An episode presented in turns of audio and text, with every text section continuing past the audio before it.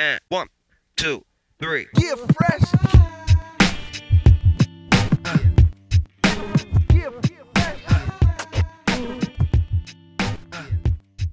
Buenas a todos y bienvenidos a un nuevo episodio del podcast de Cancha NBA, donde, como siempre, os traemos las mejores historias, noticias, anécdotas y curiosidades de la mejor liga de baloncesto del mundo. Si lo que estáis buscando es un podcast sobre NBA que vaya más allá y te cuente las mejores historias, Cancha NBA es tu sitio. And Bienvenidos. one, two, three. yeah, fresh. Yeah, Como ya habréis visto en el título de este nuevo episodio de nuestro podcast, número 17 ya de nuestro proyecto, vamos a dedicarlo íntegramente a la figura de uno de los mejores, no solo jugadores de baloncesto, sino deportistas de toda la historia de España, Don Pau Gasol. Tras el reciente anuncio que hizo Pau a través de sus redes sociales, en el que la semana pasada daba a conocer la noticia de que pasaría a formar parte de la plantilla del Barça en la Liga CB por lo que resta de temporada, nos parecía mandatorio dedicarle el episodio de esta semana a modo de homenaje por toda una carrera a una figura tan importante como ha sido y aún es la suya. En fin, tenemos mucho que comentar sobre un jugador y una persona de las dimensiones de Pau, así que, como siempre, y sin más dilación, vamos con el episodio de hoy. 15 seconds left in regulation. Can the Lakers close out the Thunder? Kobe up against Russell Westbrook. Eight seconds left. Ready to go. Kobe, baseline fall away. No. Gasol, yes on the follow.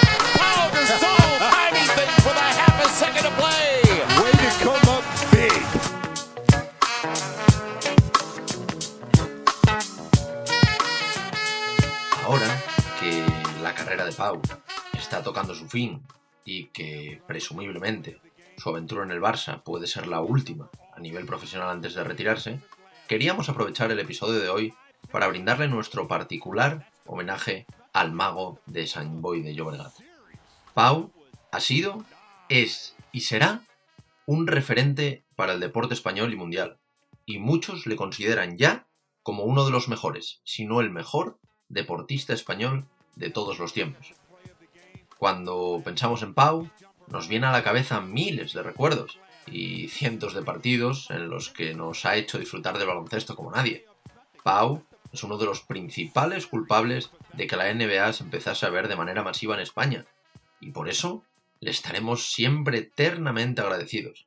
Desde que se fue a la NBA, allá por el año 2001, Gasol ha pasado ni más ni menos que por seis franquicias diferentes, entre las que destacan, por supuesto, sin lugar a dudas, esos Memphis Grizzlies que le acogieron por primera vez en la NBA, y sobre todo, aquellos Ángeles Lakers que deslumbraron a todo el mundo con la consecución de dos anillos de campeones. Para hacernos una idea un poco primaria de lo que ha sido y de lo que ha conseguido Pau en la NBA, enunciaremos algunas de las estadísticas y reconocimientos que ha tenido a lo largo de sus nada más y nada menos que 18 temporadas en la NBA. Pau fue rookie del año en su primer año, ha sido seis veces All-Star, tiene 20.894 puntos, 11.305 rebotes, 3.925 asistencias, 606 robos y 1.941 tapones. Y evidentemente, por supuesto, los dos anillos de campeón en aquellos Lakers junto a su amigo del alma, junto a Kobe Bryant. Además de su periplo por la NBA, no se puede hablar de Pau sin hacerlo de la selección española. Es inevitable. En la selección Pau ha conseguido, entre otros récords, dos medallas de plata y una de bronce en los Juegos Olímpicos, una medalla de oro en el Mundial siendo el MVP, tres medallas de oro, dos de plata y dos de bronce en el Eurobasket siendo MVP en dos de ellos. Al final, Pau es sin duda el mejor jugador de la historia de España, al menos hasta el momento. No solo por el hecho de lo que ha hecho en la NBA, sino también por todo lo que ha hecho y aún sigue haciendo por la selección española. Su palmarés da buena fe de ello y le convierte, por ejemplo, en el máximo anotador de la historia de la selección, el tercer máximo anotador de los Juegos Olímpicos, el séptimo máximo anotador de los Mundiales y el primero del Eurobásquet.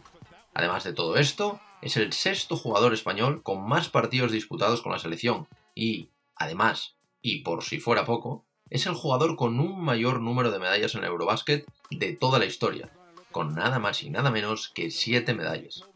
Al final, es imposible lo que decíamos antes entender a la selección española sin Pau y también entender a Pau sin la selección española.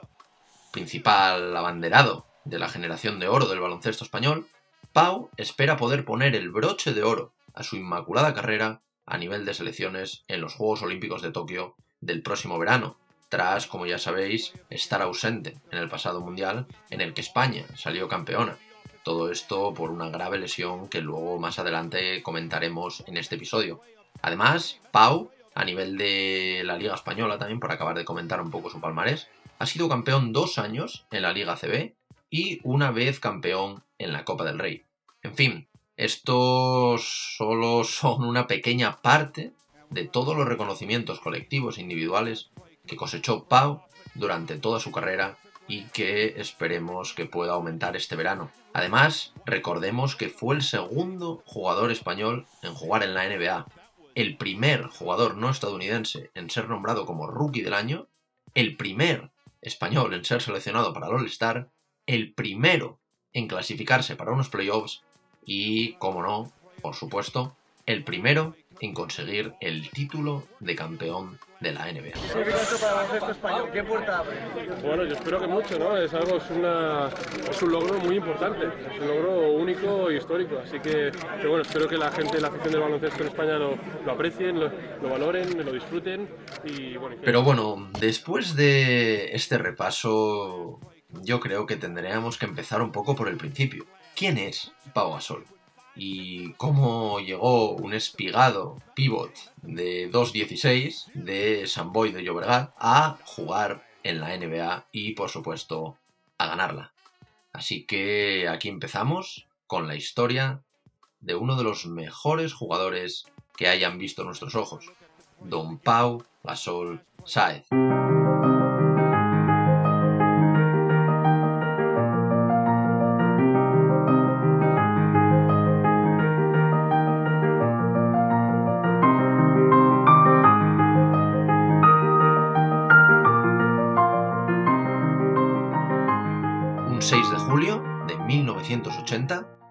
Pequeño Pau venía al mundo en el Hospital de la Santa Cruz y San Pablo de Barcelona. Aunque, como todos sabréis, pocos años después se trasladaría junto a sus padres a Llobregat. Hijo de Agustí Gasol y Marisa Sáez, el baloncesto le vino de familia, ya que sus dos padres eran jugadores de básquet.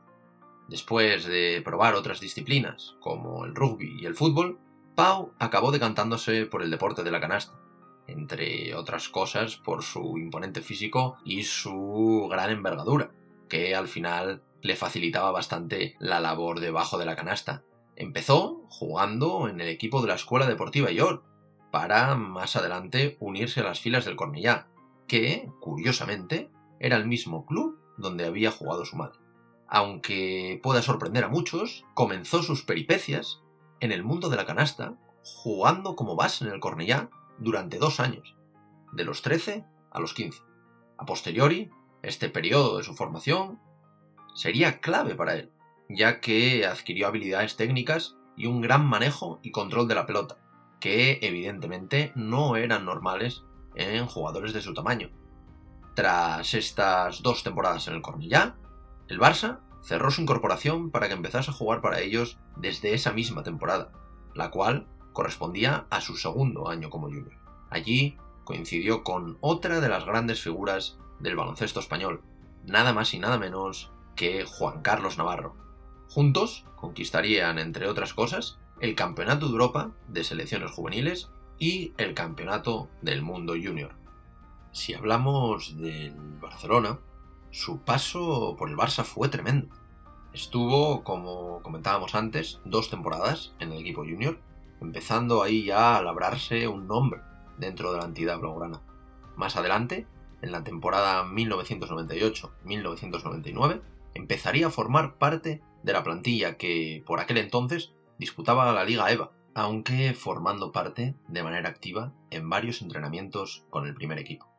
La temporada 99-2000 marcaría al final un antes y un después para la carrera de Pau, con ficha, por cierto, en el filial Blaugrana, aunque jugando prácticamente todos los partidos con el primer equipo. Durante el transcurso de esta temporada, Pau ganaría hasta 13 kilos de músculo y compensaría así las carencias físicas que muchos le habían achacado en su juego. No obstante, el bueno de Pau no conseguiría ficha profesional con el primer equipo del Barça hasta la temporada 2000-2001, que a posteriori sería la que le propulsaría definitivamente para poder dar el salto a la NBA. Aunque es cierto que al principio le costó adaptarse al equipo y a la competición, Pau fue el jugador revelación y ayudó a su equipo a conquistar el doblete, Liga y Copa, con actuaciones memorables. Sobre todo recordar la de la final de la Copa del Rey y también durante los playoffs de la Liga ACB. Muestra de estas actuaciones, de estas grandes actuaciones, fueron los reconocimientos que recibió como el mejor jugador de la fase final de la Copa del Rey, el mejor jugador de las finales de la ACB y su elección como integrante del quinteto ideal de la Euroliga, a pesar en este trofeo de no poder hacerse con él. Después de esta gran temporada, como era normal, muchos jugadores de la NBA fijaron sus ojos en un jovencísimo Gasol, por lo que al final él decidió declararse como elegible para el draft de 2001, celebrado, por cierto, en el mítico Madison Square Garden, en la ciudad de Nueva York. Algo que no todos saben y que a pesar de haber comenzado su periplo en la Liga Americana como miembro de la franquicia de los Memphis Grizzlies, Pau fue realmente elegido por los Atlanta Hawks en el puesto número 3. Los Hawks cedieron los derechos de Pau, Lawrence Wright y Brevin Knight a los Memphis Grizzlies, los cuales se desprendieron de su estrella, por aquel entonces Sharif Abdul Rahim, y de también la elección 27 en ese draft, que fue Jamal Tinsley. Todo esto para poder hacerse con los servicios de aquel joven y espigado pivot. Años más tarde, podemos decir, evidentemente, que los Grizzlies no se equivocaron con esta operación. En un principio, hay que decir que los pronósticos relegaban a Pau hasta un puesto comprendido más o menos entre la posición 10 y 15 del draft, por lo que Pau, aparentemente y previamente, tenía pensado regresar un año a Barcelona, por no tener los recursos económicos necesarios para rescindir su contrato. Sin embargo, y con su elección como pick número 3, Pau pudo iniciar desde ese mismo momento su andadura en la NBA. With the third pick in the 2001 draft, the Atlanta Hawks select Pau Gasol from FC Barcelona, Spain. Como dijimos antes, la llegada de Pau a la franquicia en 2001 coincidió con la reconstrucción de la misma y su traslado a Memphis, tras, como ya sabéis, abandonar Vancouver al no tener demasiado éxito entre los aficionados canadienses. Una fecha que hubo que guardar para la posteridad fue el debut de Pau en la NBA. Este debut se produjo un 1 de noviembre de 2001 contra los Detroit Pistons y al final lamentablemente acabaría en derrota para los de Memphis. A pesar de no haber empezado con el mejor pie, Pau fue ganando confianza y minutos de juego hasta tal punto que al finalizar la temporada, y también a pesar del nefasto récord de la franquicia, que tan solo había conseguido ganar 23 partidos y había perdido 59, Pau sería nombrado como el rookie del año. Fue elegido de los 126 periodistas que votaban por 117 como rookie del año. Todo esto con unos promedios muy interesantes, de 17,6 puntos, 8,9 rebotes, 2,7 asistencias y 2,1 tapones. Durante esta temporada, Gasol demostró el jugador que estaba empezando a ser y se ganó su sitio en el equipo, promediando 36,7 minutos por encuentro. La leyenda al final de Pau Gasol tan solo acababa de comenzar en Memphis. Durante las seis temporadas y media que estuvo en Memphis, Gasol consiguió llevar a sus Grizzlies a los playoffs en tres de ellas. La primera, en 2004, que también lo sería para una joven franquicia que por aquel entonces apenas contaba con 10 años de historia a sus espaldas, fue un hito increíble, aunque es verdad que posteriormente perderían en primera ronda por 4-0 contra los San Antonio Spurs. En 2005 y en 2006 volvería a quedar eliminado en primera ronda por sendos 4-0. Fue tal el impacto de Pau que en 2004, cuando se le acabó su contrato de rookie, la franquicia no dudó en firmarle una ampliación por el máximo para afianzar su relación por 6 años más y 86 millones de dólares. Al final, para entender realmente el impacto que tuvo Pau en la franquicia, hay que ver que cuando llegó era una franquicia que quedaba última y penúltima en su conferencia, con unos pésimos récords, por ejemplo, de 23-59.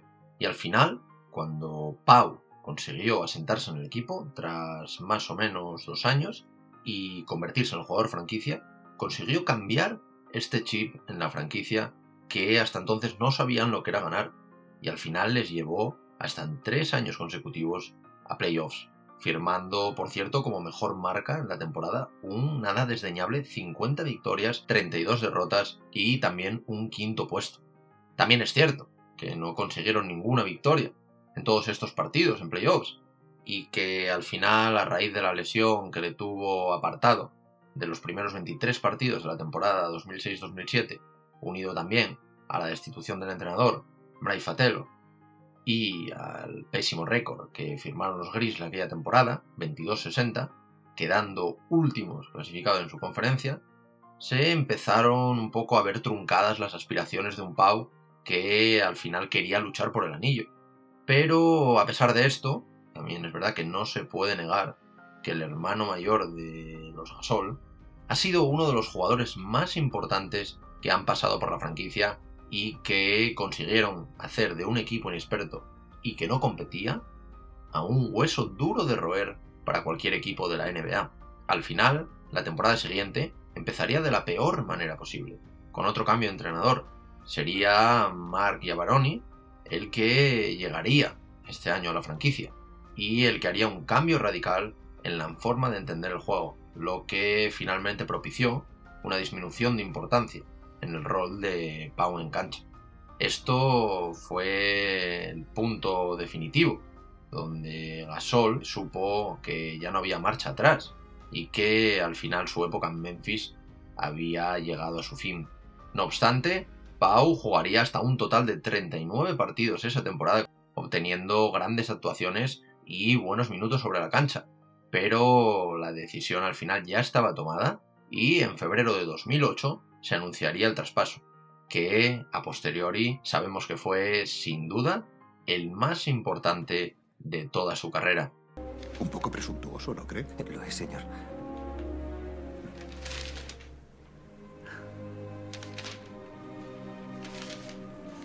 Bien, señor Nash. Con un proyecto de esta envergadura, estoy convencido de que conseguirá un puesto donde elija. Como decimos, Pau era traspasado a Los Ángeles Lakers a cambio de Quinn Brown, número uno del draft de 2001, Javaris Crittenton, Aaron Mackey, dos primeras rondas del draft de 2008 y 2010 y además los derechos de su hermano, Margasol. En su momento, este traspaso fue duramente criticado por la prensa, al considerarse como muy desfavorable para los Memphis Grizzlies, ya que al final habían traspasado a una estrella y a un All-Star de la NBA por dos veteranos, un joven y por un desconocido Margasol. De hecho, algunos entrenadores, como el caso de Popovich, llegaron a quejarse y a decir cosas como debería haber un comité de traspasos que pueda interceder en todos los traspasos que no tengan sentido. Solo desearía haber estado en ese comité que supervisa los traspasos de la NBA. Me gustaría elegirme para ese comité. Habría votado no al traspaso de los Lakers. La verdad es que si lo analizamos, podemos decir que al final este traspaso favoreció a ambas partes aunque sí que es verdad que de primeras pareciese un regalo para Los Ángeles Lakers. Margasol finalmente se convertiría en uno de los mejores y más importantes jugadores en la historia de los Memphis Grizzlies, llevándolos hasta en seis ocasiones a playoffs y alcanzando unas finales de conferencia y siendo el máximo reboteador de su historia. Además, también en 2012 se proclamaría como el mejor defensor de toda la NBA. Y bueno, en el caso de Pau, creemos que es evidente que fue todo un éxito. Tres finales en sus tres primeros años con Los Ángeles y dos anillos. Además también de otras tres presencias en el All-Star. Al final deja entrever que los Lakers no se equivocaron en apostar por él como segunda espada para acompañar a Kobe Bryant. Pau al final estuvo seis años en la franquicia angelina, en los que fueron, sobre todo los tres primeros, sus mejores años en cuanto a equipo y, por supuesto, posibilidades de luchar por el anillo. Pero bueno, empecemos por el principio. Pau llegó en 2008 a unos Lakers que, tras su llegada y con Pau formando parte del equipo titular, encadenaron nada más y nada menos que una racha de 22 victorias y tan solo 5 derrotas. En esta primera temporada de Pau en el equipo, los Lakers finalizarían primeros en su conferencia. Acabó la temporada con unos grandes números, 19,9 puntos, 8,4 rebotes, 3,2 asistencias y 1,5 tapones. Al final todo hacía presagiar que este año podría ser el del primer anillo de Pau. Pero en sus primeras finales de la NBA, los Celtics se cruzaron en su camino y les endosaron un 4-2 para alejarle un año más de su principal sueño. Pau se había quedado a las puertas en su primera temporada. Pero todo cambiaría a partir de ahí. Los dos años siguientes serían los de la consolidación y consagración definitiva del pívot español. Dos anillos, dos All-Stars y consolidándose como no solo uno de los mejores jugadores de su equipo, sino de toda la NBA. En la primera final vencieron a unos Orlando Magic que poco pudieron hacer para frenarlos, un 4-1. Y Pau se convertiría en el primer español en toda la historia en proclamarse campeón de la NBA. El segundo año lo tuvo bastante más complicado, ya que fueron los Boston Celtics los que llegaron hasta las finales y les llevaron hasta un séptimo partido en el que Pau definitivamente se consagró como uno de los mejores, 19 puntos, 18 rebotes y 2 tapones en ese partido. Pau, al final que apenas llevaba 3 años a los Lakers, ya se había proclamado campeón dos veces de manera consecutiva. El siguiente año sería uno de los mejores de Gasol, sobre todo la primera parte de la temporada, en la que al parecer, por lo que hemos leído, estuvo incluso considerado durante algunas semanas como posible candidato al MVP. Ojo con esto. Sin embargo, un bajón de rendimiento a mitad de la temporada le impidió mantenerse en la conversación hasta el final de la misma. Este año, al final, tras clasificarse como segundos de su conferencia, fueron eliminados en semifinales de conferencia por unos Maps que a la postre serían campeones, con un tal que no sé si os sonará Dirk Nowitzki a la cabeza. Las siguientes temporadas en Los Ángeles, Pau no consigue llegar a las finales, y tras sendas eliminaciones en playoffs a manos de Oklahoma City Thunder y los San Antonio Spurs, y por supuesto la no clasificación para playoffs en su última temporada, Pau se convierte en agente libre y decide firmar por los Chicago Bulls. Al final, tras unos años duros, en que las múltiples lesiones de Brian habían lastrado el equipo, y quizás sobrecargado de presión al bono de Pau, equipo y jugador se dan cuenta de que al final su época juntos había terminado. Pasó un poco como en el caso de cuando jugaban los Grizzlies. Estos años al final serán recordados por Gasol y por todos nosotros como una de las mejores épocas del baloncesto en la que Pau dominó junto a Kobe a toda la NBA. En su despedida, por cierto, si no lo habéis visto deberíais hacerlo en el Staples, en 2014, Pau recibió un homenaje a la altura de su leyenda, con un vídeo de sus mejores momentos y además un emotivo y cerrado y por supuesto merecido aplauso de todo su público en el pabellón. Como dijimos, esta temporada Pau ficharía por los Chicago Bulls. Al final, las dos siguientes temporadas las pasaría como parte de la prestigiosa franquicia de uno de sus mayores ídolos de siempre, Michael Jordan. Durante su estancia en Chicago, Pau alcanzó los playoffs en una ocasión, perdiendo en su primer año en semifinales de conferencia contra los Cleveland Cavaliers. Eso sí, es verdad que se perdió varios partidos y jugó esta eliminatoria bastante limitado. El segundo año, tras un inicio de temporada regular algo convulso, Pau no consiguió clasificarse para los playoffs, lo que a la posteriori fue muy duro para él. Cabe destacar también que bueno, Pau seguía manteniendo un nivel extraordinario y aunque sí que es verdad que se perdió varios partidos por lesiones, fue designado como All-Star en sus dos temporadas en Chicago. Por cierto, en la primera de ellas, en 2015, protagonizó uno de los momentos más emotivos de la historia de toda la NBA y de los All-Star. Pau, junto a su hermano Mark, fueron los pivots titulares del equipo de cada conferencia y evidentemente a ellos correspondió el honor de realizar el primer salto al empezar el partido. La icónica imagen, que seguramente habráis visto miles de veces, recorrió todo el mundo al tratarse evidentemente de un acontecimiento histórico, al ser, como decimos, los primeros hermanos que conseguían tal hazaña. Después de todo esto, y tras su segundo año, Pau, que estaba descontento con el nivel del equipo, renunciaría al contrato que le quedaba para salir al mercado como agente libre sin restricciones y poder fichar por otro equipo. Finalmente, Pau firmaría un acuerdo de dos años por valor de 30 millones de dólares con los San Antonio Spurs y al final se pasaría en San Antonio las siguientes dos temporadas y media en la que disputaría playoffs en dos temporadas, llegando, por cierto, en su primer año hasta las finales de conferencia donde los Warriors, aprovechándose evidentemente de las bajas de Leonard y Parker, no les darían ninguna tregua y les endosarían un durísimo 4-0. Tras esto, Pau renuncia a su segundo año de contrato para volver a firmar de nuevo con los Spurs un contrato de 3 años a razón de 48 millones de dólares. Pau sí que es verdad que aquí ya empezaba a demostrar un poco un bajón físico y al final se dejaba notar en su juego. Al año siguiente, los Spurs pierden en playoffs, esta vez en primera ronda, a mano de los Warriors, que volvían otra vez a ser su verdugo. A partir de aquí, como decimos, empezaría un poco el calvario de Pau.